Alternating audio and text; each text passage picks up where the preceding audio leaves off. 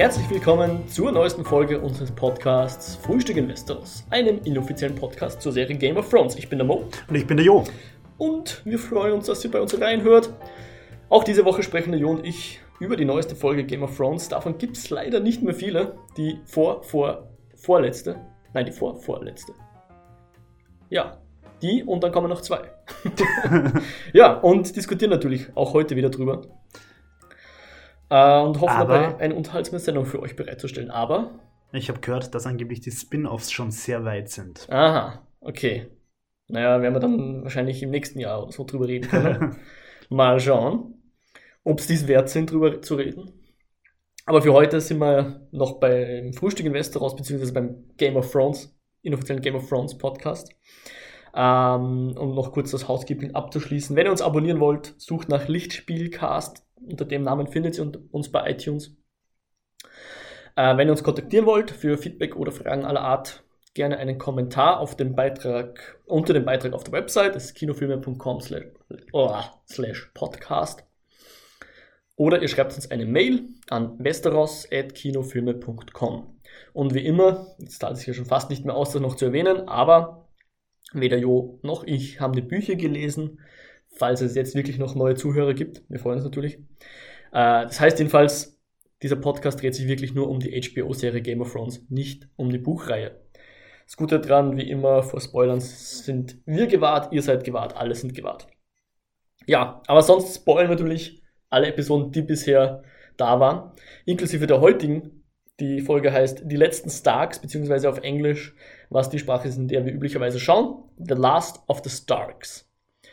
Und bevor wir kurz, kurz bevor wir in die Folge eintauchen, noch ähm, zur letzten Folge. Ich muss mich entschuldigen. Äh, letztes Mal ist es vielleicht aufgefallen, dass die Audioqualität nicht so gut war, wie es sonst hoffentlich ist, weil eins der Mikrofons einfach beschlossen hat, es macht jetzt ganz viele Rauschgeräusche und ich hatte dann nur das sekundäre Mikrofon, beziehungsweise glücklicherweise die, ein zweites Aufnahmegerät, was wir eigentlich nur so als Backup mitlaufen haben lassen. Ja, genau dazu hat es dann gedient.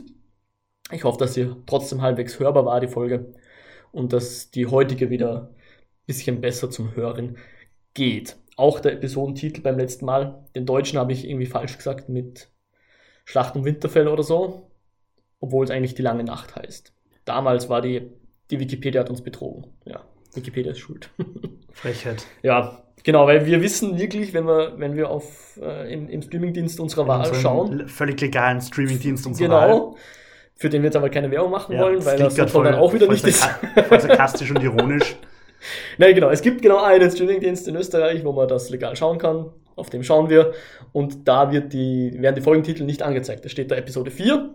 Und auch wenn man die Folge schon geschaut hat, steht da nicht The Last of the Starks oder die letzten Starks, sondern immer noch Episode 4. Das heißt, ich muss dann im Internet recherchieren, kurz bevor wir aufnehmen, schnell schauen, wie heißt eigentlich die Folge, die wir gerade gesehen haben. Weil sowas ist ja mittlerweile einfach nur spoilery, wenn du weißt, wie die Episode heißt. Ich möchte kurz dem Internetdienst, den wir verwenden, um zu schauen. Eine nicht ge ge äh, genannte Enzyklopädie im Internet. nein, nein, das meine ich nicht. Ich meine, Also, ja. ja, also diese Plattform, auf der wir Game of Thrones schauen. Ja. Ich finde das eigentlich ziemlich cool, dass die den Titel nicht sagen, weil die Titel doch oft für meinen Geschmack eigentlich zu viel Ja. Ideen geben. Ja. Ja. ja. Muss man bei aller anderen Kritik, die technischer Natur sein mag, zugutehalten. Finde ich cool. ja. Danke, Und- Plattform. Man kann auch nur sagen, dass alles eigentlich zumindest zeitgerecht da ist. Stimmt übrigens nicht, es gibt zwei Plattformen, auf denen man es schauen kann. Wirklich? Mhm. In Österreich? Ja, ja. Okay. Dann erwähnen wir beide und sagen nicht, auf welchen wir schauen. Also, ich habe in der Vergangenheit schon auf Sky und auf Amazon Game of Thrones geschaut. Ah, okay. Auf Amazon muss man, muss man sie kaufen, glaube ich, oder? Was ist überhaupt keinen Aufschluss Äh, ja, richtig. Ja, Wurscht, okay. Egal. Ich glaube, wir haben es früher eh öfters gesagt, wir schauen. Wir schauen auf Sky, ist ja wurscht. Ähm, sie zahlen uns leider kein Geld, aber wir, wir wären ja durchaus bestechlich. Ähm, Für die letzte Folge. genau. So, aber jetzt, jetzt kommen wir mal zum Eingemachten hier. Genug der Späße. Ähm, ich würde sehr gern mit dir nochmal über die letzte Folge reden, aber dann im Kontext der heutigen Folge. Okay. Nämlich unter dem Aufhänger, ich nenne es jetzt mal Fantasy versus Game of Thrones oder Season 8 versus Season 1, äh, Season 1 Spektakel versus Realismus. Ja? Ich In diesem würd Spannungsfeld. äh, mit dir über die letzte Folge reden. Ja, Aber nicht im Kontext der heutigen Folge, sondern im Kontext außerhalb dieses Podcasts. okay. nämlich deines Social Circles, der nicht aus uns zwei besteht. Sowas In, gibt's. in meinem Social Circle, der nicht aus uns zwei besteht, Ja. haben nämlich erstaunlich viele Leute die letzte Folge extrem scheiße gefunden. Ja? Was mich ziemlich überrascht hat, Okay. weil ich sie eigentlich ganz gut gefunden habe. Ja. Finde aber die Kritikpunkte gerechtfertigt. Okay. Ich würde es gerne zum Schluss aufheben, Okay. dass wir jetzt mal zu einem Mich eigentlichen auf jeden Fall- Thema kommen, aber dann, es ist, glaube ich, dockt an das an, was ich gerne mit dir besprechen würde. Weil ich glaube, der Grund so ein bisschen ist, um es jetzt schon mal vorwegzunehmen, ist eben, was, mit welcher Erwartung gehst du in Game of Thrones rein? Ja, also mich würde vor allem einfach interessieren, weil uns hat es ja eigentlich gut gefallen, oder? Ja. Mich würde einfach interessieren, ob in deinem Umfeld auch so negative Kommentare Mhm. Mhm. gekommen sind. Alles klar. Gut, wir werden auch das äh, Orakel dann vielleicht kurz zum Schluss nochmal erwähnen, aber das war jetzt, glaube ich, für die Folge nicht so relevant. Naja. Aber es wurde schlagend. Nur wie immer das Intro kurz besprechen. Die, das Eis ist jetzt nicht mehr fortgeschritten. Es bleibt jetzt in Winterfell stehen, diese Eis. Und es ist dann quasi Winter und nicht die Ja. White Walker, die sich ausbreiten. Ja, ich glaube, bis jetzt war es schon die White Walker. Ja, ja, aber die und sind jetzt-. Das ist halt. Winter, Genau. der da. Warum wir jetzt überhaupt Last Half in dem Intro überhaupt noch so prominent haben, weiß, glaube ich, niemand. Außer die Showrunner vielleicht. Ähm, weil eigentlich spielt sich fast alles in Winterfell ab und jetzt ausschnittsweise noch in King's Landing. Aber wir beginnen Und natürlich. Dragonstone. Richtig, Dragonstone kommt auch noch kurz vor. Äh, und die Gewässer rundherum. Aber wir beginnen natürlich die Folge jetzt äh, relativ knapp nach dem Ende der letzten Folge in Winterfell, wo jetzt wir unsere Toten betrauen müssen. Allen voran natürlich die, die wir mit Namen kennen, der Jorah Mormont und der Theon und die Lyanna Mormont. Mhm. Also das Haus Mormont ist, glaube ich, ziemlich ja, ausgelöscht. Ich habe gerade mit den Schultern gezuckt. Mhm. ich glaube, es war hörbar. Ähm, die werden jeweils von ihren Lieben verabschiedet und die Danny flüstert dem Jorah noch was ins Ohr, was wir nicht wissen, was sie da gesagt hat. Also ich glaube, so ungefähr dasselbe, wie sie dann später auch dem, dem John gegenüber sagen wird, dass, dass es ihr leid tut, dass sie ihn nicht so lieben konnte, wie der Jorah sie geliebt hat, würde ich vermuten. Reine Vermutung. Und Sansa ist vor allem bei Theon am, am Grab ist das falsche Wort, am Am am Scheiterhaufen. Scheiterhaufen, ja. Das ist eine Feuerbestattung. Und wir sehen dann sehr viele von diesen Scheiterhaufen, wo sehr viele Leute drauf liegen, aber gar nicht so viele, wie wir vermutet hätten, oder? Seufzt, es ist irgendwie schon wieder so, dass halt eigentlich dürfte von- der Nordarmee nichts mehr über sein nach der Mhm. Schlacht Hm. und nach den Ereignissen dieser Folge. Aber irgendwie sind diese Unsullied doch eine Armee aus so, keine Ahnung. Unbesiegbar. Ja, die kommen aus so einem Clown-Auto unendlich viele immer nach. Clowns Schiff. Für jeden, der stirbt, kommen drei neue irgendwo. Wurscht. Ah, Heilhydra. Ja. Und die Frage ist wirklich, wie vermehren sich die? Das macht keinen Sinn. ja, ich glaube, das wurde mal geklärt. Ich glaube, die werden nicht vermehrt, die werden rekrutiert und. Ja, aber wie funktioniert das im Norden? Das ist nicht Also im Norden. Ach so, jetzt. Ja. Ich würde das nicht zu weit hinterfragen. Ansonsten haben wir noch den Barrick zum Verabschieden und den, also den Barrick, den Darren, der jetzt nicht mehr vom Lord of Light auf erstanden werden kann, weil zum Also- einen der, Zweck erfüllt hat. genau, sein Zweck erfüllt ist, zum anderen gibt es keinen mehr, der noch Lord of Light Anhänger ist, oder zumindest von dem wir wissen, dass es ist. Ich habe immer noch den Varys ein bisschen im Verdacht. Ich bin gespannt, ob der Handlungsstrang noch irgendwas zu bedeuten hat. Vom Varys? Oder was? Oder Nein, Lord of Light? ganze Lord of Light. so, ja. Oder ob dieses religiöse Gedöns jetzt dort ist, wo es hingehört, nämlich in die Kiste. Ja. Und wollen wir auch den Ed nicht unerwähnt lassen. Der liegt auch da aufgebahrt. Überlebt hat es aber der Ghost und anscheinend doch einige von den Dothraki.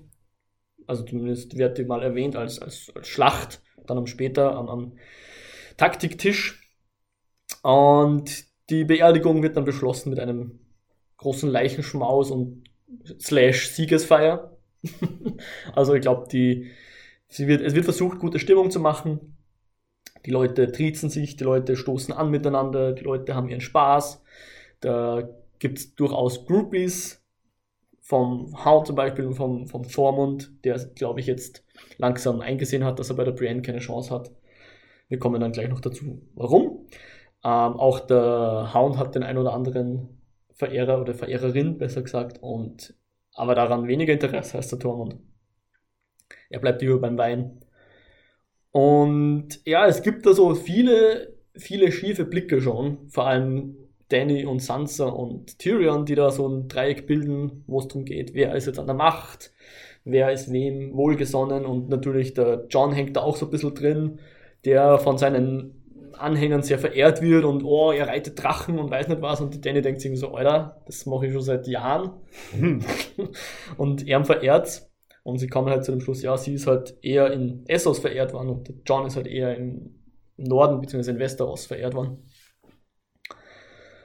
Ja, und die ein oder anderen Gespräche, ich glaube, allzu viel super interessant ist jetzt nicht dabei, wo man Na, ehrlicherweise. wo sich zumindest lohnt, drüber zu reden. War schon, ich fand, es waren schon gute Dialoge, aber keine, die jetzt die Handlung irgendwie voranbringen, wo man Ja, groß was also interpretieren kann. Ich habe ganz ehrlich die erste Hälfte von der Folge unglaublich anstrengend gefunden. Okay. Okay, ich fand die zweite eigentlich anstrengender als die erste.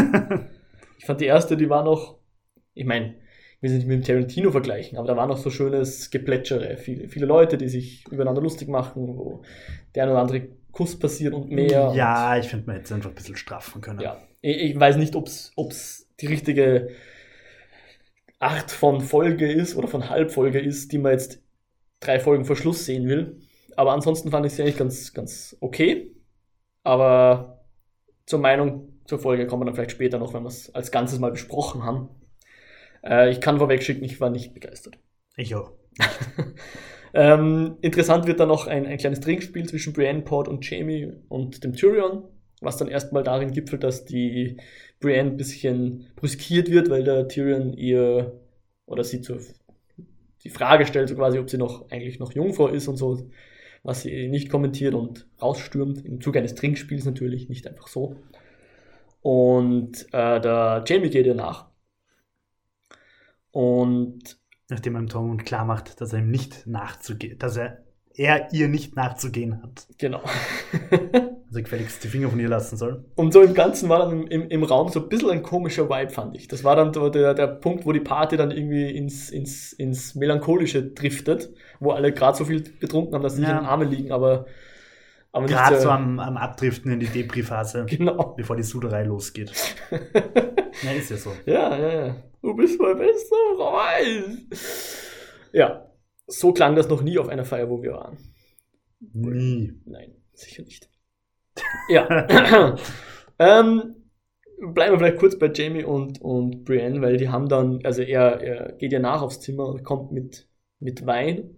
Und ich glaube, so unsicher habe ich ihn Jamie noch selten erlebt, wie er sich hier anstellt. Ich meine, er ist nicht ganz, er ist nicht super awkward irgendwie, aber er weiß schon nicht so ganz, was er, was er jetzt tun soll, weil eindeutig hat er Gefühle für die Brienne, was mich, was glaube ich noch nie so eindeutig zu sehen Ja. war. Also sagen wir so, dass er, dass er ihr wohlgesonnen ist, wussten wir, aber nicht welche Art diese, diese Beziehung gelagert ist. Wohlgesonnenheit. Genau, ob das jetzt eben mehr so was Väterliches ist oder was Amoröses und jetzt wissen wir, dass es durchaus äh, Beides ist. ja.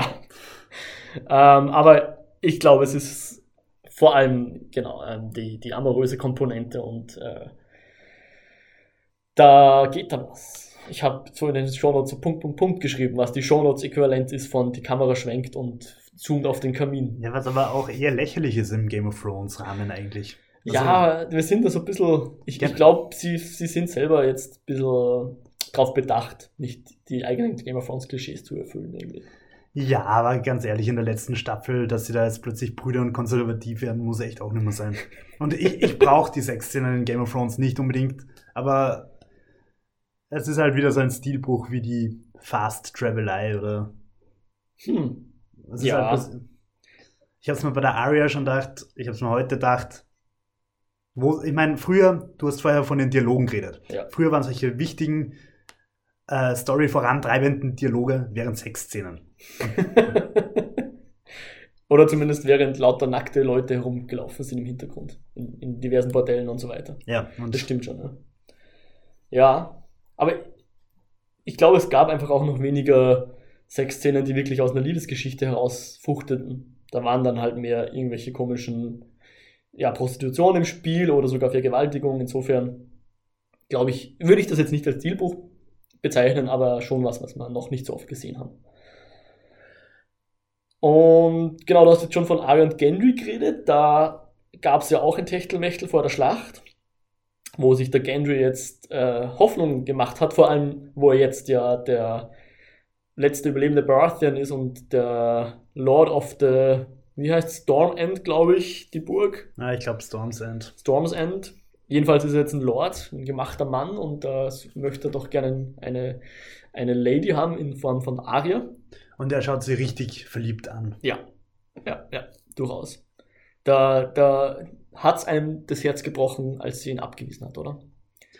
Ähm, so wie sie es gemacht hat, that's not how you do it. Also Arsch, also zum Scheißen und Geh. Nein, ich weiß nicht, ob ich da mitgehe. erst schmusen und dann sagen, na, geh. Leck mich. Na, also beziehungsweise leck mich nicht, aber na, not the cool way. Dann sag, ich will dich nicht und sorry. Oder von mir aus, es liegt nicht an dir oder nicht ein Schatz. aber that's not how you do it. Okay. Naja. Ja, es war sicher nicht ideal, aber ich fand es jetzt auch nicht so schlimm. Jedenfalls sagt sie, I'm not a lady und I'm out of here und kein Interesse an der Burg. Danke, aber irgendwer wird sicher cool haben mit dir und du bist sicher ein toller Lord, aber ohne mich. Jo, und die, das dritte Pärchen, was sich dann noch versucht vor dem Feuer irgendwie zu lieben, ist dann Danny und John. Denen anscheinend ziemlich wurscht ist, dass sie Tante und Neffe sind, so rein biologisch. Ähm, aber irgendwie so das Außenbild ist ihnen sehr wichtig und die Tatsache, dass er eigentlich mehr, mehr äh, Recht auf den Thron hat als Danny, steht Ja. so zwischen ihnen. Und es ist irgendwie auch relativ klar, dass es bei ihr den großen Konflikt gibt, liebe ich ihn oder liebe ich den Thron mehr? Und ich glaube, sie liebt den Thron mehr. Und Ich weiß nicht, ob man sagen darf, den Thron liebt sie mehr, aber sie, sie möchte gerne die Macht haben, um den, um den Thron abzuschaffen. Sie möchte, mh, ich weiß nicht, ob es auf den bin, mir Thron nicht sicher, ich bin mir nicht sicher, ob sie nicht langsam ein bisschen darauf rausläuft, dass sie das Vermächtnis ihrer Mad Family erfüllt. Mhm. Weil sie ist jetzt schon ziemlich besessen von dem Gedanken, dass sie am Thron sitzen wird. Und sie hat auch schon gesagt, sie wird am Thron sitzen. Und sie Mhm. hat nicht, äh, dieses, den Thron abschaffen, das ist in letzter Zeit, also eigentlich in der ganzen Staffel, bis jetzt noch nicht so recht vorkommen. Mhm. Ja, da hast du schon recht, ein bisschen, ja. Muss ich sie im Auge behalten. Ich, ich, ich dachte eigentlich, sie ist mehr, Die Demokratin. genau, die, die Demokratin. Ähm, aber du, es stimmt schon. Sie redet verdächtig viel davon. Das, und es ist ja sehr wichtig, dass sie allein ihren Anspruch hat und dass ja nicht rauskommt, dass der, dass der John eigentlich mehr Anspruch hat. Und ich meine, ich mag die Danny, aber wenn wir uns ihre politische Karriere anschauen, so richtig prickelnd war das nicht, was sie hingelegt hat. Sie hat, eine- sie hat eine Armee um sich gesammelt, aber ich meine, in Essos hat sie eigentlich auch nur Chaos verursacht. Ja. Und seit sie weg ist, wenn wir uns ganz ehrlich sind, die Kamera war nie dort. Äh, herrschen wahrscheinlich wieder genau dieselben beschissenen Verhältnisse wie vorher, ja, weil sie hat die Sklaverei halt nicht so ganz abgeschafft, wie sie wollte. ja. Ja, ihr Dario ist ja noch dort. Ich weiß nicht, ob der Söldnerkerl so viel ausrichten kann, politischen Wesen. Aber so richtig überzeugend ist sie eigentlich noch nicht. Hm, das stimmt leider. Ich Zumindest mein, nicht in Friedenszeiten. In Kriegszeiten okay, aber in Friedenszeiten hat sie sich noch nicht bewiesen. Wobei du ja kein großer Fan ihrer Kriegstaktiken ist, muss man auch sagen. Ohne da jetzt was vorwegzunehmen, aber auch da kann man debattieren, ja. Und ähm, ich meine, es ist irgendwie so, ich, mich würde es ja wirklich, ich bin ja bei Gott kein Buchleser und insofern auch nicht der, der sagt, ah, der George R. R. Martin ist das einzig wahre und er hat's drauf und so. Aber ich weiß nicht, ob der die Dynamik so ausspielen lassen würde. Oder, oder wird, wenn er die Bücher mal Ich schreibt. Ich weiß auch nicht, wie weit die Bücher sind. Vielleicht ging es da schon in eine ganz andere Richtung. Aber mir kommt das etwas komisch vor. Also im, im Grunde ist eigentlich die vernünftigste, ähm, für mich, der vernünftig- vernünftigste Weg ist, okay, sie sagen jetzt, der äh, John hat den Anspruch und der John ist dann die Marionette von der Danny oder so. Aber damit scheint sie nicht klar zu Nein, kommen. auf sie, keinen sie Fall. denkt nicht sie will schon die Ehre und. Und ich fände es auch irgendwie komisch, als Outcome von Game of Thrones. Ein Dude sitzt dann am Thron und die Frau spielt die zweite Geige und darf ihn irgendwie wird rumkommentieren. nicht rum- passieren. Kann, glaub's kann auch nicht. 2019 auch nicht passieren. Vor allem, weil sie heute auch in der Folge ein bisschen später diesen Penis-Dialog gehabt haben. Der Penis ist so viel mehr wert als. Ja, wobei sie ihn schon, schon, äh, sie stimmen nicht damit überein, aber es ist Natürlich, halt die Tatsache so. aber ja. der Dialog, glaube ich, war, um uns nochmal um, dran zu um erinnern. es zu brechen. ja. ja. Also, Ja, ja, diese ganze, also wenn wir nur bei der Danny bleiben, äh, sie haben ja dann Kriegsrat und da geht es dann wieder drum, oder wir haben dann vor zwei Folgen, glaube ich, drüber geredet, die Dynamik Danny versus Sansa, die mir ja überhaupt nicht interessiert, die ich ja komplett plump finde, eigentlich so diese zwei, diese zwei Frauen, die beide den Thron wollen oder Ja. ihre Form von Macht halt haben. Die, die Sansa will ja nicht über die sieben Königreiche herrschen, aber sie gibt auch den Norden nicht auf. Und irgendwie fühlt sich da so ein bisschen gekünstelt an alles. Ja. Und die sind doch eigentlich gescheiter als das, was wir von ihnen sehen. Ey, ich finde mir ich die find's auch, Zeit. ich finde die Staffel bis jetzt in, diesen Hinsi in dieser Hinsicht auch nicht gut geschrieben, echt. Es Ja. ist, es ist halt alles so auf Drama getrimmt, ohne dass es, finde ich, jetzt wirklich die Charaktere sind. Genau, genau. Wir haben die jetzt sieben Staffeln lang kennengelernt und die haben alle was durchgemacht. Und in dieser, vor allem in dieser Folge, finde ich, haben dann voll viele wieder äh, nicht mal einen Schritt zurück gemacht, sondern einen Schritt zur Seite gemacht, sind auf einmal, sind jetzt Weird und komisch. Genau, und, und, und nicht so, dass ich sie anfeuern würde in diesem Game of Thrones, sondern eher so, dass man denkt, Alter, lasst mich in Ruhe. Satz mal, das ist so, wenn du deine, deine Freund beim, beim Streiten zuschaust und sie haben beide Unrecht.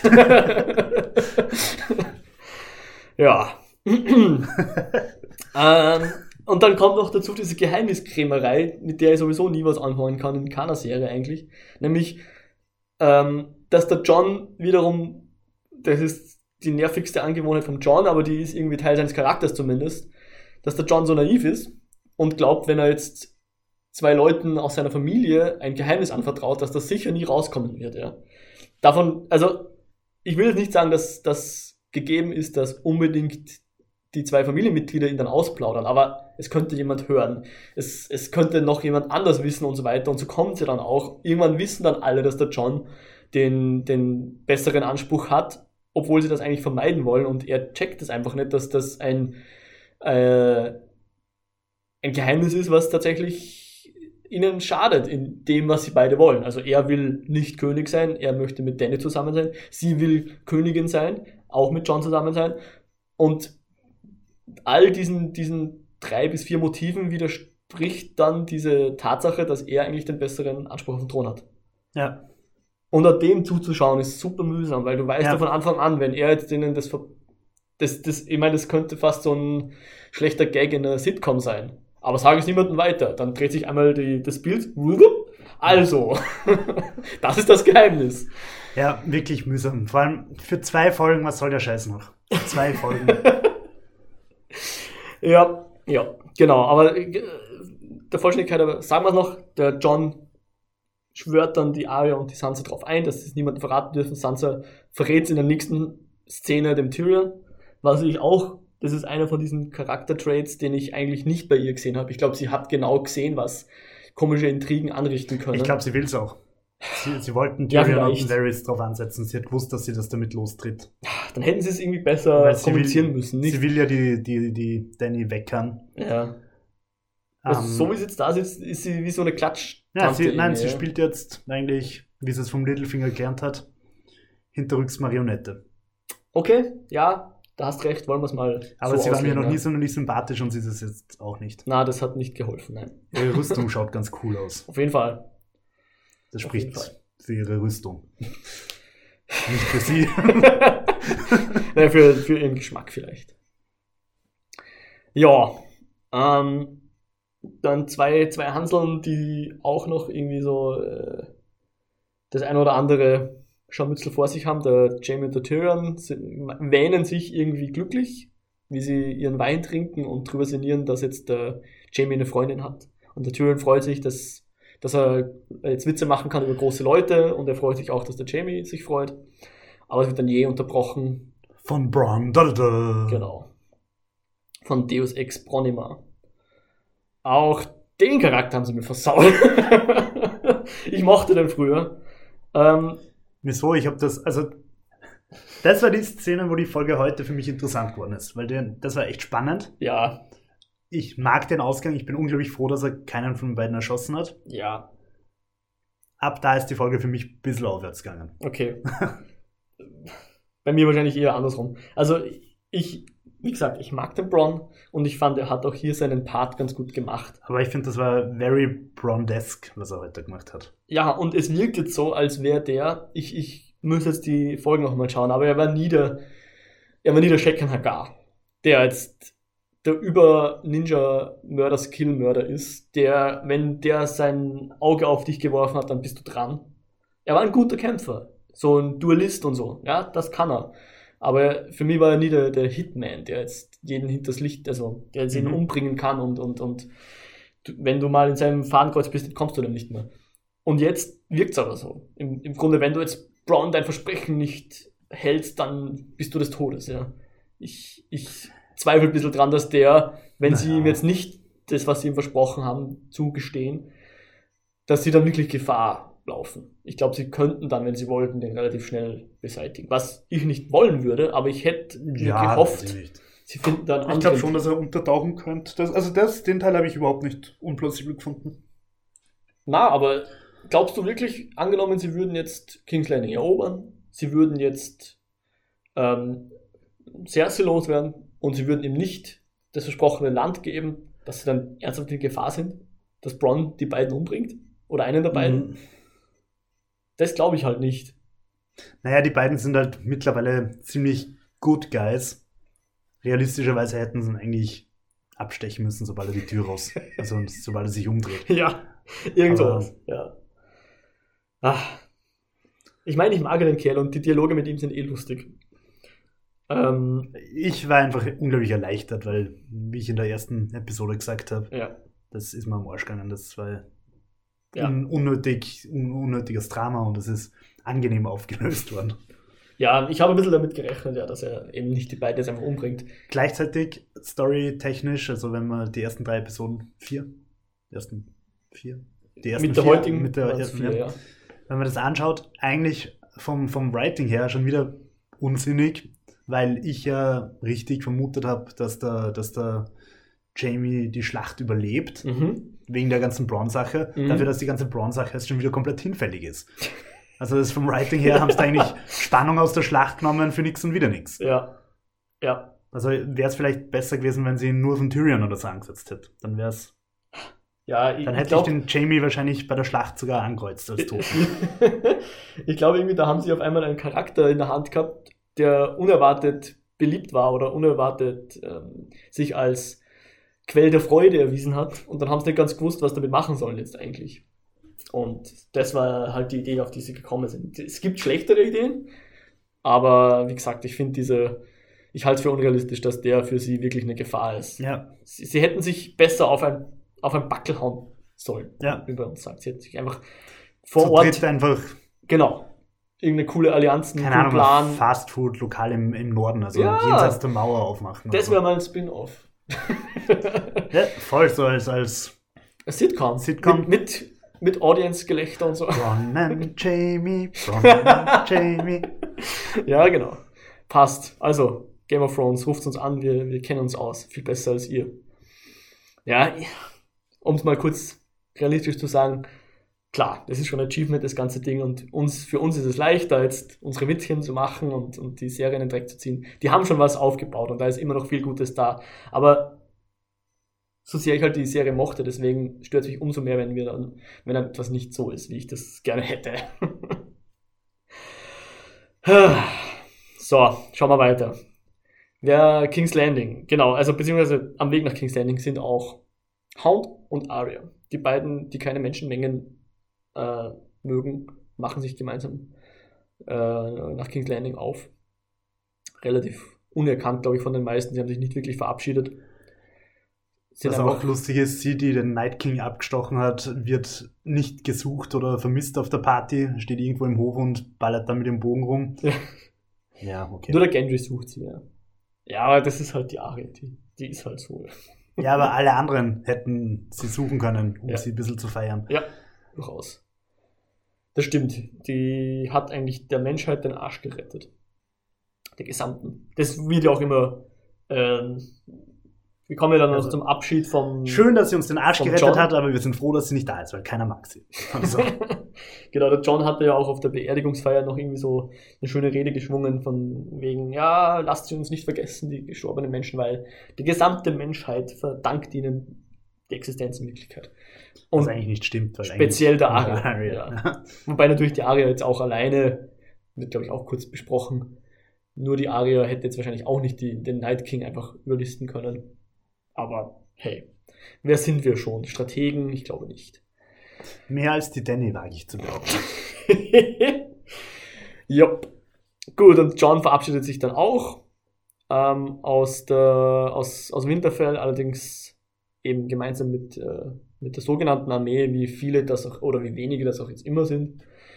Ähm, der Plan ist, ein Teil geht mit der Armee in den Süden über die Kings Road, wie sie glaube ich heißt. Haben sie das eigentlich gesagt oder? Ja, Okay. schon gesagt. Also auch auf ihrem Taktiktisch haben sie es so rumverschoben. Okay, das habe ich nicht checkt. Und die Unsullied, glaube ich, gehen auf die Schiffe und fahren über Dragonstone, machen sie so eine Art Belagerung. Mit den Drachen war dann der Plan, dass sie eigentlich die Versorgungsschiffe und die Golden Das, Company abfackeln und vom Euron und so. Ah, okay. Ja. Das war nicht der Plan, ja, aber die, kommen wir dann gleich dazu, die wird, geht nicht so gut aus. Äh, wir erfahren an dieser Stelle auch noch, dass der Prince of Dorn und die äh, Yara Greyjoy eben nicht zur Cersei gehören. Die, vor allem die Yara hat sich eben der, der Königin Danny unterworfen. Also die Iron Islands sind quasi in Dannys Hand. Gut zu wissen, dass wir da auch dran erinnert werden. Und ja, ich war mir nicht ganz sicher, ob es die Yara wirklich ernst meint. Oder ob Ja. die lieber ihr eigenes Süppchen kocht, was sie auch vollkommen Ich verständlich ehrlicherweise, fände. dass sie nicht mehr als. Ja, wobei vielleicht rauscht die dann auch plötzlich mit so einer magischen, keiner weiß, wo sie herkommt, tausend Schiffe, Flotte an und. Ja. Die bauen Würde mich nicht schnell- wundern. Prophezeiung, schnell Prophezeiung. Es wird alles verloren scheinen und plötzlich fallen die Greyjoys den Greyjoys in den Rücken. Die guten Greyjoys den bösen. Wirst Mhm. sehen, wirst sehen. Jetzt Deus Ex Yarina. Ja. Okay, okay, wird notiert. Ihr habt es hier zuerst gehört. Ähm, und am Weg nach Dragonstone erstmal äh, sehen wir dann wieder den ähm, Varys und den Tyrion so ein bisschen rum spekulieren, was ist jetzt eigentlich der beste Weg, weil sie beide sind ja so Berater und irgendwie an dem Punkt haben wir gedacht, es wirkt eher, als wären sie Kindergärtner und nicht, als würden sie Monarchen beraten, sondern als wären sie die, die eigentlich schauen, dass sich die Kinder nicht irgendwie nicht mit dem Messer in der Hand oder der Schere in der Hand herumlaufen. Mit der Schere in der Hand in die Steckdose fahren. Genau, genau. So wirkt es auf mich. Aber ich glaube, hier ist schon wichtig festzuhalten, dass während bei Tyrion ganz eindeutig die Loyalität bei der Dany liegt, der Varys sich da nicht so sicher ist. Ja, Varys sagt, er ist, se- seine Loyalität ist beim Volk. Genau, es ist äh, quasi ein, ein, ein linker Hund. ein Er ist politisch eigentlich so der wahre Hund. Demokrat unter der ganzen Bande. Genau, ähm, genau, weil der Tyrion spricht nur daran, für, für wen, also wer ist eigentlich dieser Realm? Und er sagt, ja, das sind alle Menschen. Alle Menschen, deren Namen wir nicht kennen, die Aber auch genauso Kinder haben, die auch hungern, Wichtig sind wie wir. genau, die auch überleben wollen. Und irgendwie hört dann das Gespräch so schicksalsschwanger auf, in der Luft schwebt so die Frage vom Tyrion, ja, aber was tun wir dann mit der Danny? Und der Varys schaut ihn so an, so im Sinne von, ich glaube, du weißt ganz genau, was wir jetzt, oder was, wenn es nach meinem Sinne ginge, wir mit der Danny machen würden. Und ich glaube, es wird nicht so gut enden für die Danny. Naja, aber Plan es so- muss gar nicht so schlimm enden. Es wird reichen, wenn er einfach verkündet, dass der, dass der John der Thronerbe ist, der Legitime. Dann ist Und- die Danny eigentlich relativ schnell weg. Also sie muss gar nicht sterben. Wenn ich jetzt Obsageln kennt man es schnell. ja absageln, aber glaubst du, wird dann. Ich, ich spreche jetzt als Varys, nicht als, als Mo. Glaubst du, die Danny würde dann eine Ruhe geben und wird dann einfach sagen, okay, ich akzeptiere das. Ich glaube, die wird dann erst recht aufbegehren oder es Aber- besteht zumindest die Gefahr, dass sie dann ihre Drachen auf irgendwen hetzt.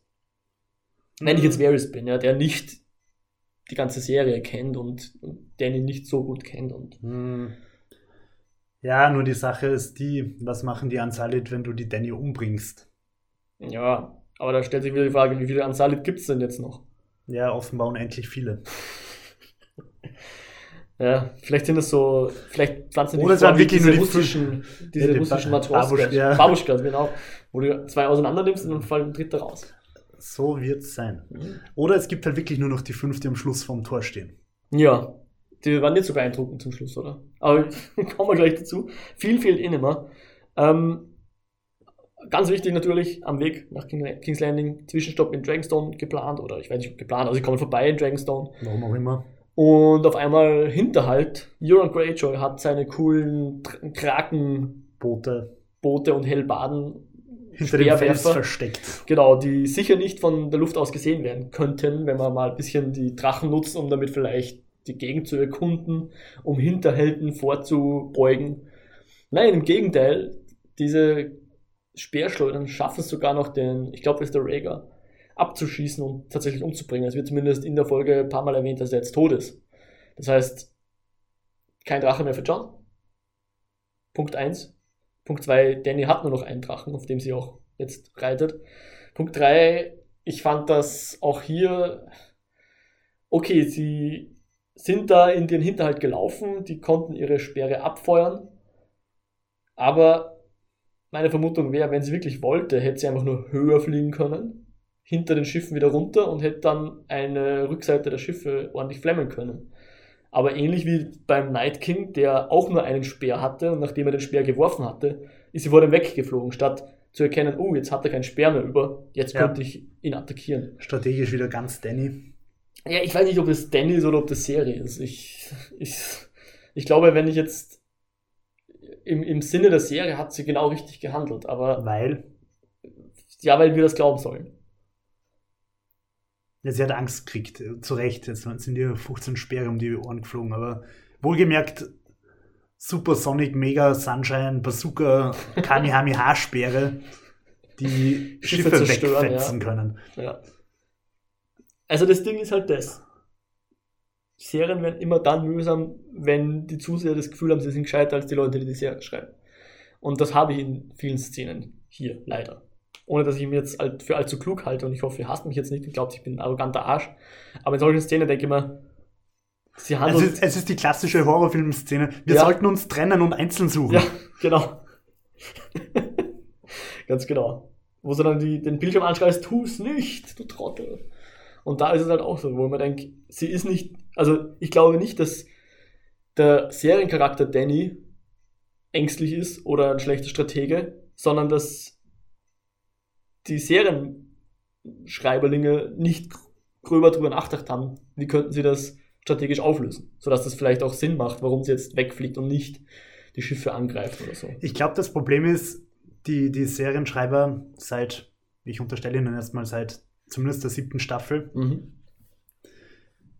denken nicht mehr, was würde ich als Charakter machen, sondern sie schauen auf die Handlungsbögen. Ja, Weil Ja. sie sich eben nicht damit rumschlagen würden, okay, wenn, wenn die Danny jetzt die Hälfte der Schiffe abfackelt, was ist dann? Dann müsste ich mir den Handlungsbogen halt irgendwie anders. Sie schauen halt jetzt nur noch auf Drama und auf und halt nicht wie die Plot Charaktere. Points. Ja. Ah, wir müssen den Drachen töten. Ja, machen wir mal schnell. Ganz genau. Das bringt's gut auf den Punkt, Jo. Das ist es, glaube ich, was mich auch so ein bisschen an der Folge frustriert. Ähm, ja, die, die Flotte wird dann zum guten Teil aufgerieben. Sie verlieren viele Schiffe, aber nicht alle.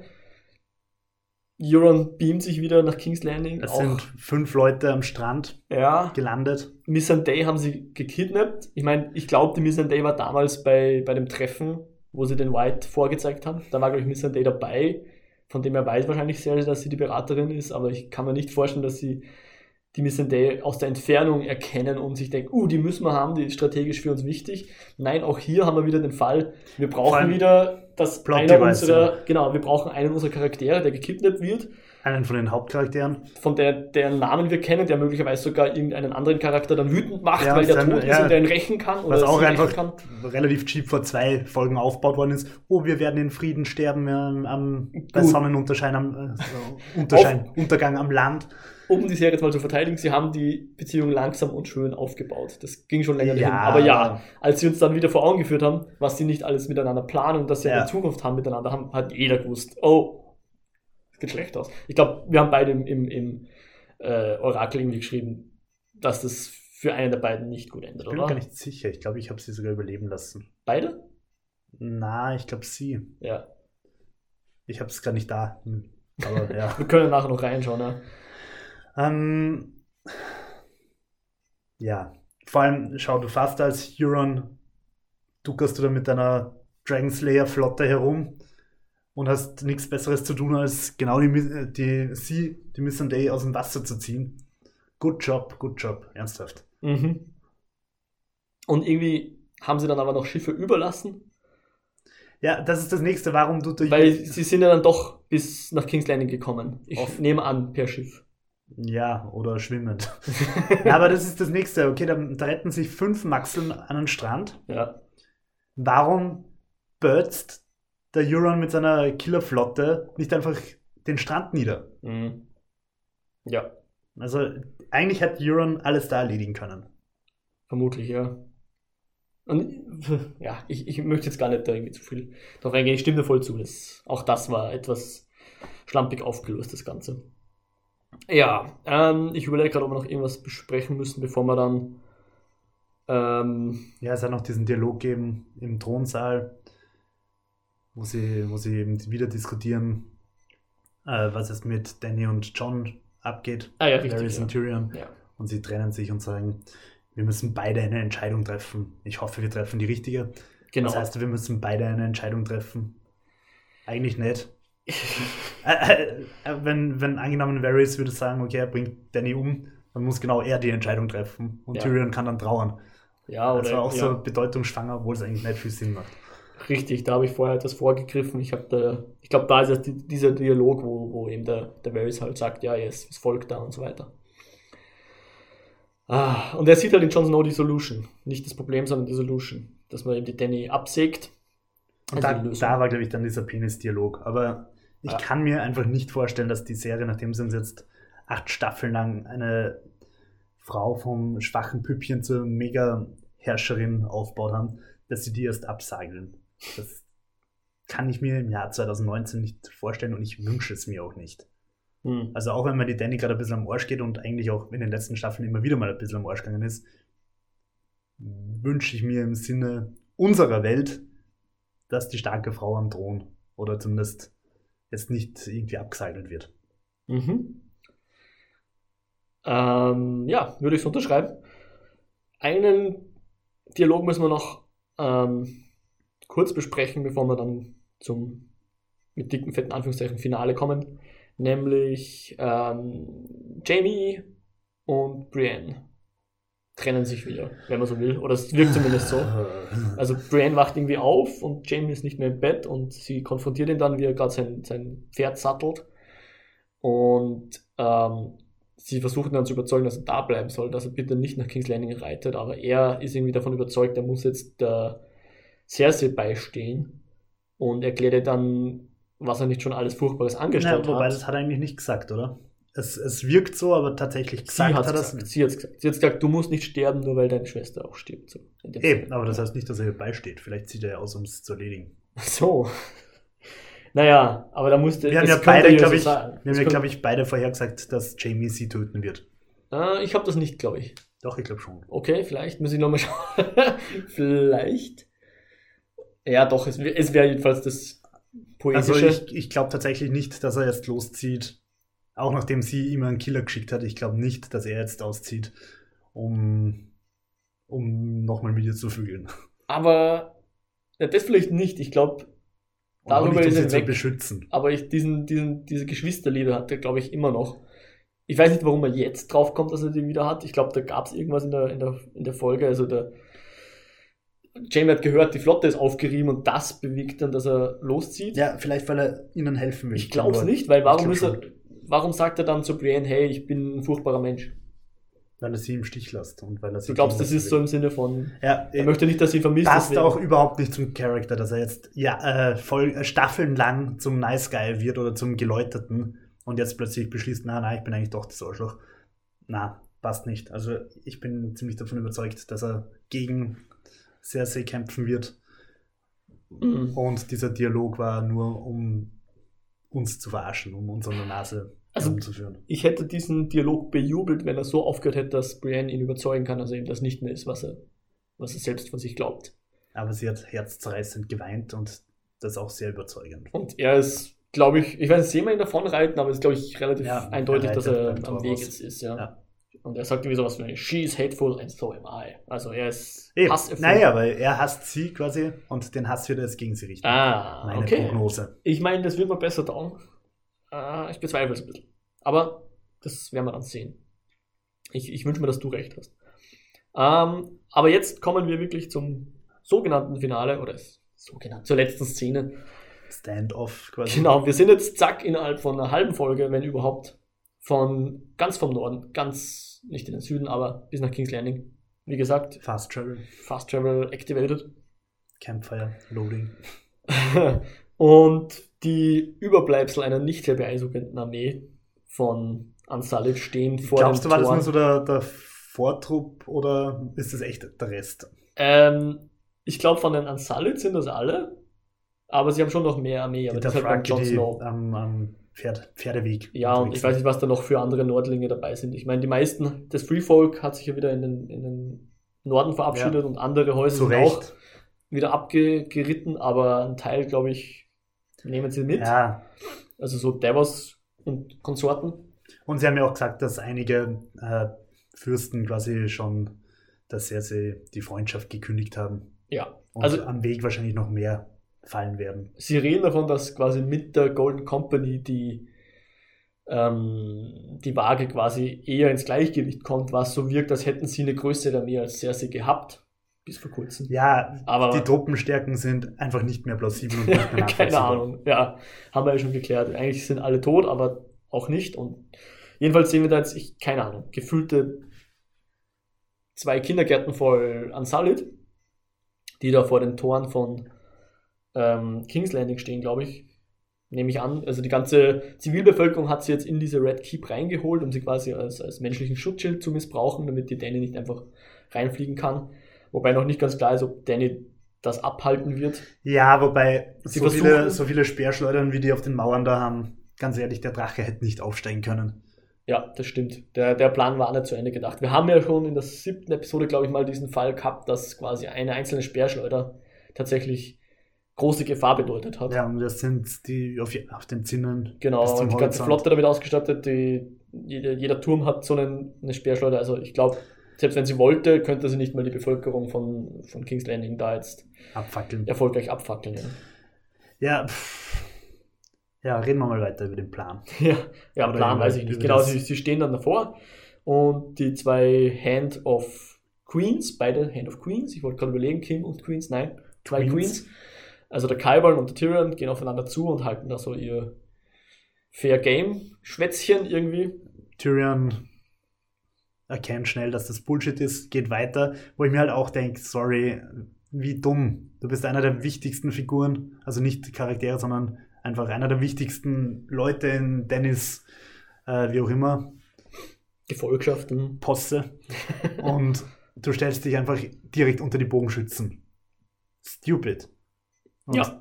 Ich meine, das wird zumindest ein bisschen aufgegriffen. Es, ist, es war hier wirklich mal, also was ich der Folge anrechnen kann, ist, sie war spannend. Es gab Mhm. wirklich Momente, wo ich, wo mein Herz Ja, geschlagen hat. Also da hab, kommt er da wieder lebend raus. Und das ist auch nicht allzu häufig gewesen in letzter Zeit, muss man ganz ehrlich sagen. Und hier ist wirklich, lässt sie ihn jetzt von den Bogenschützen abschießen. Er hat Vertrauen in sie und äh, glaubt, hofft, dass sie ihn eben nicht dem Bogenschützen zum Opfer fallen werden lässt.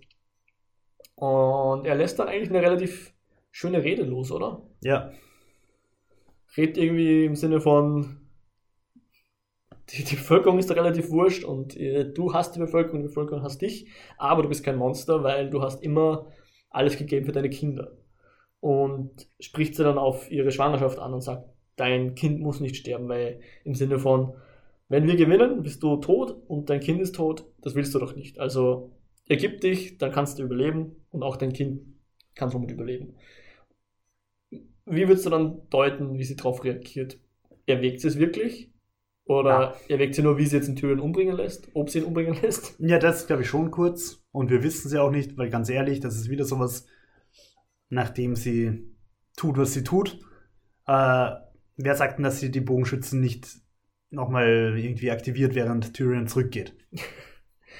Ja, genau, weil die Szene endet dann damit, dass sie an Missandei herantritt, ihr sagt, hey, irgendwelche letzten Worte, jetzt wäre ein guter Moment dafür und dann tritt der Mountain vor und hackt ihr den Kopf ab. Die letzten Worte sind Dracarys, Dragonfire. Ähm, ja, und der Graver muss das ansehen, wie da seine große Liebe von den Burgmauern fällt ohne Kopf. Ja. Und wie gesagt, also, wer schützt Tyrion? Wer garantiert Tyrion, dass er dann noch zurückspazieren darf? Ja, nur die geschwisterliche Liebe. Mal ganz Das abgesehen davon, dass diese Speerschleudern, ich meine, ich weiß nicht, ob man die, ob man die quasi Richtung Erdboden auch richten kann. Aber drei Schüsse von denen und diese fünf Unsullied wären einfach samt Danny und allen wichtigen Figuren wegfetzt. Ja, genau. Der Drache war auch, glaube ich, in Reichweite, irgendwo im Also, Hintergrund rumsitzen. Hätten war einfach auch schon wieder lächerlich, ehrlicherweise. Ja. Ja, so jetzt. Ähm, jetzt haben wir ziemlich viel bemäkelt heute. ja, und ich möchte irgendwie, ich bin mir nicht sicher, ob ich so viel bemängelt habe, weil ich irgendwie saugestresst bin und, und deswegen mit, mit Stress und Krampf an die Folge Weil- rangegangen bin. Und weil ich dich noch reingeritten habe in das Ganze wahrscheinlich. Wie das? Ja, mit meiner Negativität. Na, gar nicht. Ich glaube, ich bin mit einer negativen Grundstimmung an die Folge rangegangen. Vielleicht wäre sie bei besserem Wetter oder so. Bei uns ist es ziemlich kalt, ziemlich Oder wenn heute ein Feiertag gewesen Passend wäre. Winter is coming. Ja, Äh, im, im Mai. Ja. ja, also, Ich halte das auch nicht für unmöglich, weil ich hatte heute auch einen anstrengenden Tag in der Arbeit. Aber ich glaube es nicht. Ich glaube, die Folge glaube, war einfach nicht so prickelnd. Ich glaube, die Folge war absichtlich sehr düster. Ich glaube, das ist jetzt das letzte, die Ruhe vor dem Sturm ist jetzt falsch, aber die, der, der Tiefpunkt, bevor es jetzt mit den Triumphen losgeht, ist meine Aber- Vermutung. Aber ich habe sie gar nicht so düster gefunden. Mich ärgern nur diese, diese Schwachsinnigkeiten. ja, aber ein Und- Drache wird abgeschossen, die Charaktere hassen sich alle. Brienne, Jamie werden uns wieder, ent- also aber die, die, aber die, so unsinnig konstruierter Hass, nicht Ja, ja, es ist konstruiert, aber genau das meine ich ja. Ich glaube, in der Folge haben sie einfach gesagt, so, wie können wir jetzt die Leute mal runterziehen, damit man sie dann in den letzten beiden Episoden so richtig, damit der Kontrast stärker ist, ja. Damit du nicht irgendwie, ja, war eh ganz okay und jetzt ist es noch besser, sondern, boah, es war alles scheiße und danach ist es so geil. Ich glaube, das wollen sie so ein bisschen forcieren, dass die nächste Folge dann alles aus dem Wasser sprengen und es wird saugeil und alle jubilieren und sie wollen diesen Ja, Kontrast einfach ganz erhöhen, ehrlich, nach der Folge Vermutung. heute bin ich auch wirklich gespannt, wie es weitergeht. Ich will wissen, ob sie jetzt die, die Bevölkerung abfackelt. Ich, ich will wissen, wie es weitergeht. Und ich will nicht sieben Tage warten. Das nervt mich jetzt. Das nervt mich jetzt das- tatsächlich auch. Das ist doch schön, oder? Das kann man doch der Folge zumindest anrechnen. Weil, äh, kommen wir jetzt zu unserem Meta-Thema, nämlich, es passt hier, finde ich, gut rein. Wie gehst du an Game of Thrones ran und warum hat dir die letzte Folge gefallen oder nicht gefallen? Meine Meinung ist, oder meine Vermutung ist, es liegt daran, ob du auch an den herkömmlichen Fantasy-Spektakel Gefallen finden kannst. Um es noch, bevor, Entschuldigung, ich lasse dich gleich zu Wort kommen, ich unterbreche dich dauernd beim Luftholen, aber ich habe vor kurzem Herr der Ringer wieder geschaut. Und das ist halt für mich so das, das, der Konterpunkt zu Game of Thrones. Nichts gegen Herr der Ringe, Herr der Ringe ist super, aber das ist halt klassische Fantasy, wo die, die Guten, es schaut schon alles äh, verloren aus und im letzten Moment kommt der Gandalf rein und rettet Helms Klamm oder was Ja. auch immer. Das ist halt klassische Fantasy mit den Oder Helden und den. Bösen und so kannten wir das bis Game of Thrones. Dann kam Game of Thrones und sie entreißen uns Eddard Stark in einer der ersten Folgen oder zumindest in der ersten Season. Und To be fair, das war bei Herr der Ringe auch. Also Boromir ist, Sean Bean ist auch in der ersten Folge gestorben. Ja, aber es war nicht so überraschend. Es war nicht so, wow, damit habe ich nicht gerechnet. Und, ja, weil ich das Buch gelesen gehabt habe im Unterschied zum Okay. Wurscht. fair enough. Bei Herr der Ringe haben wir beides Buch gelesen, da wussten wir, was kommt. Ah, Und ja, der, der Gandalf, der, der den Balrog kämpft, war vielleicht auch in die Richtung. Aber trotzdem, ich glaube, du weißt, was ich meine. Es, Ja, aber was ich, also erstens mal finde ich, ist Herr der Ringe einfach optisch unglaublich umwerfend. Also was der Peter Jackson da auf die Beine gestellt hat, ist einfach nach wie vor atemberaubend. Und seine Setdesigner und seine Kostümdesigner. Äh, natürlich, ja, absolut. äh, und äh, ohne Herr der Ringe und wahrscheinlich auch nicht ohne den Erfolg der Herr der Ringe Filme wäre halt wahrscheinlich auch die Game of Thrones Serie beziehungsweise die Bücher nicht möglich. Herr der Ringe hat einfach, Herr der Ringe hat natürlich auch genug Einflüsse von Beowulf und nordischer Mythologie und so weiter, aber nichts auf der Welt, traue ich mich zu behaupten, hat Fantasy, klassisches Fantasy so sehr beeinflusst wie Herr der Ringe.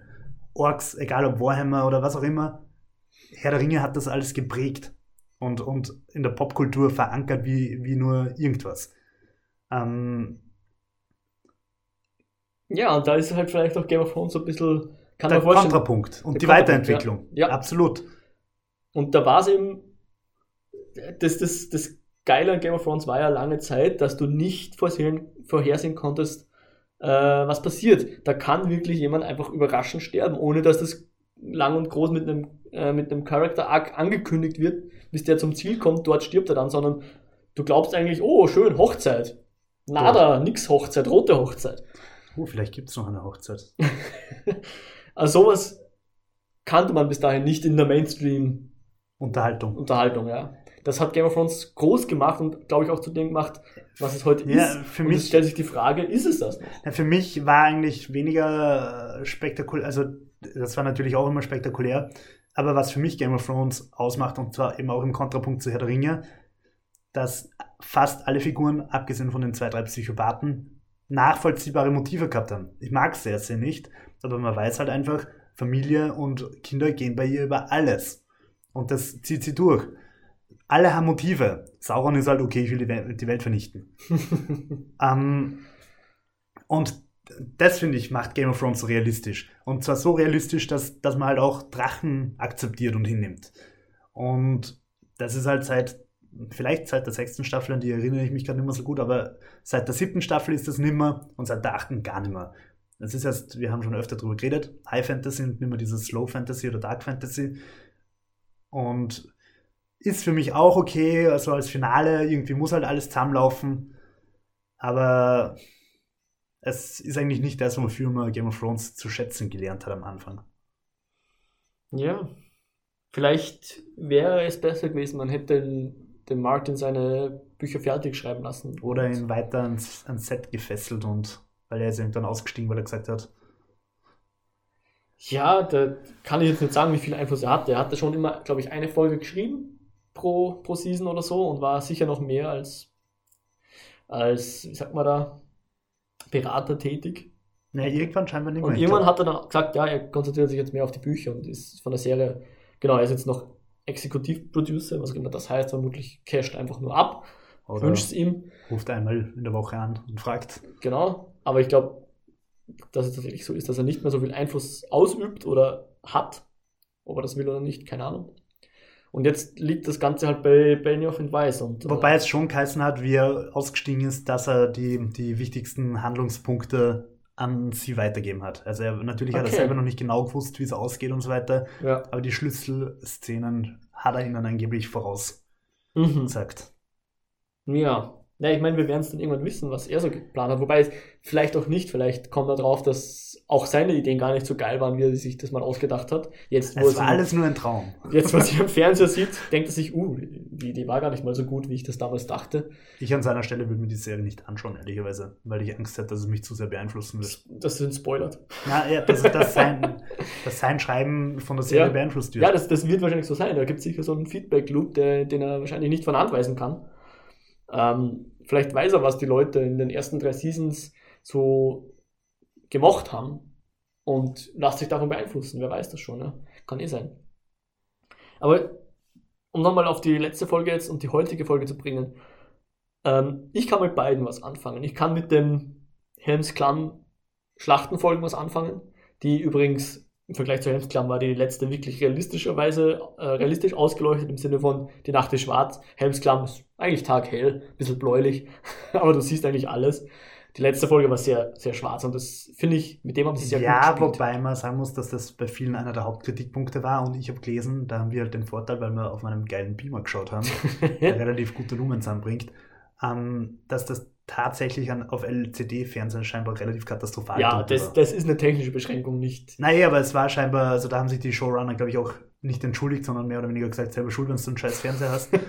aber, aber scheinbar haben es wir tatsächlich besser gesehen als viele andere Leute. Ja, ich kann mir vorstellen, dass vielleicht auch das, das Streaming einfach eine andere Technologie unterliegt und vielleicht HBO anders streamt als Sky und vielleicht hat Sky da tatsächlich einen technischen Vorteil und streamt weniger stark komprimiert. Ich weiß es nicht. Aber ja, wir haben, es war durchaus ansehbar. Ich meine, ich habe schon gesehen, dass in, im, in den schwarzen Bereichen die, die, die Qualität nach unten gegangen ist, die Details verloren gingen. Das sicherlich. Also wenn man dann später mal auf einem High Dynamic Range Fernseher die Blu-rays irgendwie schaut, schaut das sicher besser aus. Aber ich finde, die Kontraste zwischen hell und dunkel und so, die waren schon geil gemacht. Und es war auch bewusst gemacht, und da bin Genau. ich jetzt bei dem Punkt, was ich vorher angesprochen habe. Manche meiner Kollegen und Freunde Mhm. waren halt der Ansicht, dass es strategisch kompletter Blödsinn war, die ganze Schlacht von vorn bis hinten, von der Aufstellung her. Und Ja. dem stimme ich im Nachhinein zu. Es, es war Eye Candy ohne Ende, aber mehr war es nicht. Es macht keinen Sinn, dass ich die Katapulte ganz vorne aufstelle. Es macht keinen Sinn, dass ich die Dafraki angreifen lasse. Ja, Es macht sehr viel einfach keinen Sinn. stimmt. Es macht keinen Sinn, dass die Bogenschützen nicht auf den Mauern stehen. Und so weiter und so fort. Dass Ähm, der John mal mit seinem Drachen einfach mal im, im Garten chillt. Ja, also da, strategisch war die ganze Folge einfach kompletter Blödsinn. Eye Candy war sie und mir hat's gut gefallen. Und mich hat's im Gegensatz zu vielen anderen auch nicht gestört, dass Arya plötzlich Surprise Arya macht. Mhm. Also mir hat die letzte, ich habe die letzte Folge sehr intensiv gefunden und habe mir einfach gedacht, boah, geil, wenn das jetzt jedes Mal mit 90 Minuten so dahin geht, fett. Mhm. Äh, heute haben mich diese strategischen Patzer oder diese gekünstelten Drehbuch-Arcs irgendwie sehr viel mehr gestört. Ja, ich kann es auch nicht ganz sagen, warum ich es bei der Schlacht um Winterfell mehr verziehen habe oder weniger dran gedacht habe, als jetzt hier. Vielleicht war es da einfach, ja, vielleicht, ich weiß es nicht, warum eigentlich. vielleicht war es da einfach nicht so offensichtlich. Da war es ein bisschen besser kaschiert, ich weiß es nicht. Von Schwarz. Ja, von Schwarz. Aber ich meine, grundsätzlich glaube ich, wenn ich es mal aussuchen könnte, würde ich sagen, ich tendiere eher dazu, dass man Game of Thrones ähm, so anlegt, wie es in Season 1 angefangen hat. Absolut. Weil es ein bisschen ein Herausstellungsmerkmal war. Ich habe so das Gefühl, so bei, bei so rein im Nachhinein, wirklich, ohne dass ich mich jetzt genau erinnern kann, aber die Wende war so irgendwie bei Staffel 5, würde ich sagen. Mhm. Ich glaube, das war eh ungefähr dort, wo dann der, der Martin äh, ausgestiegen ist oder sich zurückgezogen hat. Ich glaube, ja. Das, das kommt gut hin, glaube ich, ja. Oder wo auch dann halt die Bücher mehr oder weniger aufgehört haben, spätestens da dann. Ich glaube, manche Handlungen, die in den Büchern früher ist, wurde dann in der Serie erst später erzählt und so. Deswegen ist wahrscheinlich der Punkt nicht so leicht festzumachen, aber ja, ich würde es ähnlich sehen wie bei dir, ja. Und ich glaube, die Episoden, an die man sich wirklich erinnert, mit Ausnahme von einzelnen wie jetzt Battle of the Bastards, ich glaube, die kamen alle vor früher. finde ich ja. einfach wirklich die beste Episode. Die war sowas Episode oder Schlacht? Ich fand es war eine gute Schlacht, aber auch Aber da es war fast Beispiel die ganze, ich habe sie eben vor kurzem rewatcht. Es Ja. war fast die ganze, also das waren 40 Minuten Schlacht und 10 Minuten Gelaber. Ja, nur mit der Auflösung, dass auf einmal die Sansa kommt, geheimerweise. Warum hat sie nicht einfach im John geschrieben, hey, am fünften Tage zum Morgengrauen erwarte uns beim ersten Licht von Osten. Oder was auch immer der Gandalf da in Helms Klamm gesagt hat. Der hat wenigstens angekündigt, dass es ein Deus Ex Machina Ja, geben nein, wird. nein, das, das ist ja wichtig, weil sonst könnten die Leute ja nicht High Fantasy-mäßig episch in die Richtung schauen und kurz innehalten in der Schlacht. mhm, mhm, ja. Gut. Äh, ja, also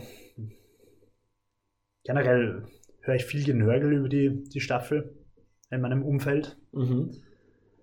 Gleichzeitig finde ich, also jene Leute, die, die, die äh, der Schlacht jetzt große Vorwürfe gemacht haben, haben zum Beispiel jetzt bei Endgame und Achtung, es kommen keine Endgame-Spoiler. Endgame hat keine Vorwürfe gekriegt, obwohl die Schlacht genauso schwachsinnig ist in Endgame am Ende.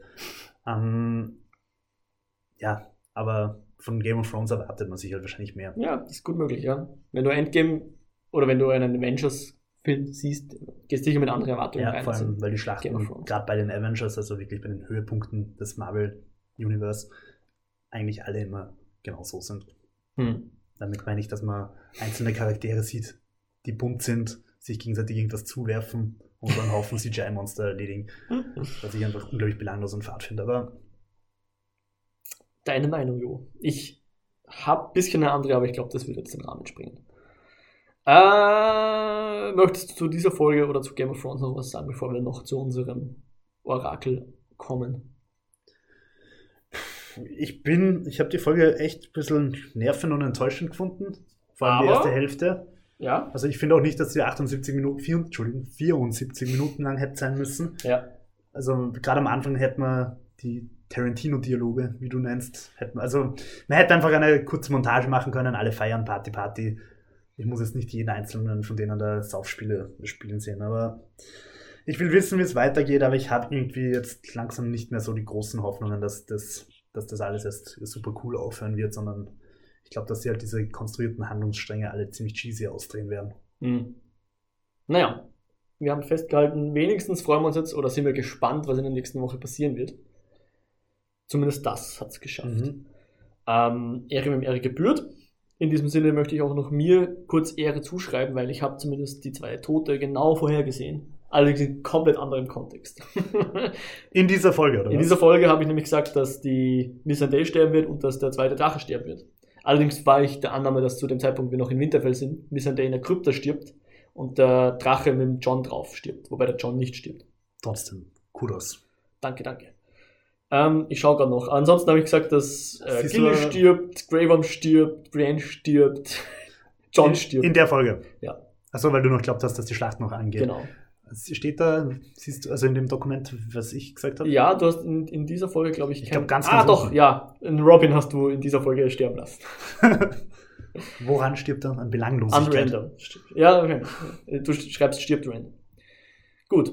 Ähm, was glaubst du denn, dass in der nächsten Folge so passieren wird? Ohne jetzt, dass wir jetzt, jetzt in zu viel ins Detail gehen, aber wo geht's hin?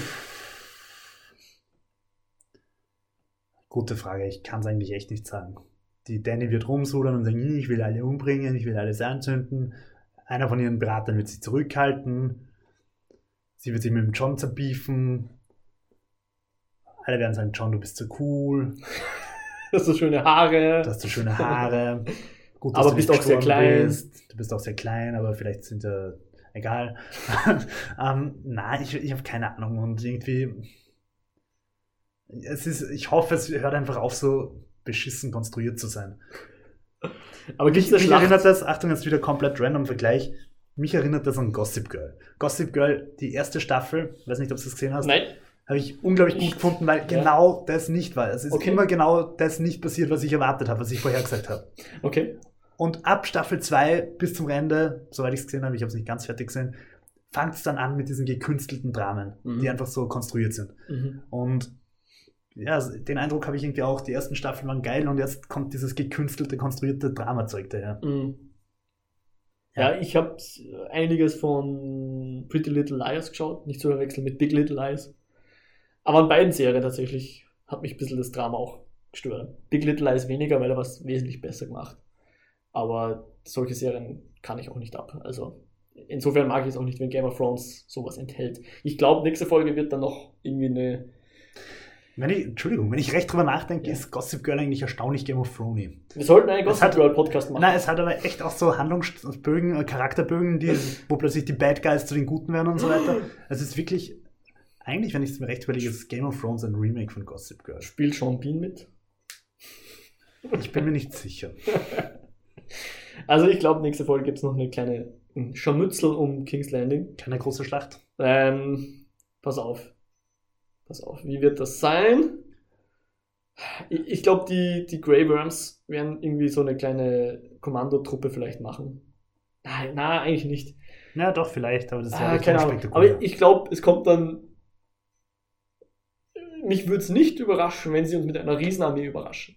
Weißt du, was ich meine? Da, weil John daherkommt und hat 400 Milliarden Menschen mit. Pferde, die, weil er, das könnte natürlich Alle wirklich sein. sind wieder da. Na, aber es könnte natürlich sein, dass er am Weg einfach Leute aufsammelt. Das lasse ich mir einreden sogar.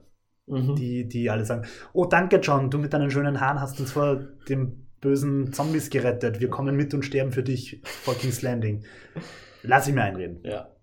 Und wie gesagt, ich glaube wirklich, dass, dass äh, von den Greyjoys noch eine Surprise-Flotte kommt.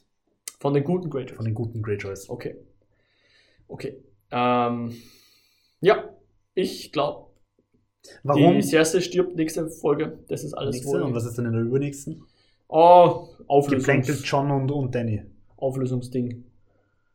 Bei mir stirbt eigentlich noch der Night King erst in der letzten Folge. Ich weiß nicht. Na, keine Ahnung.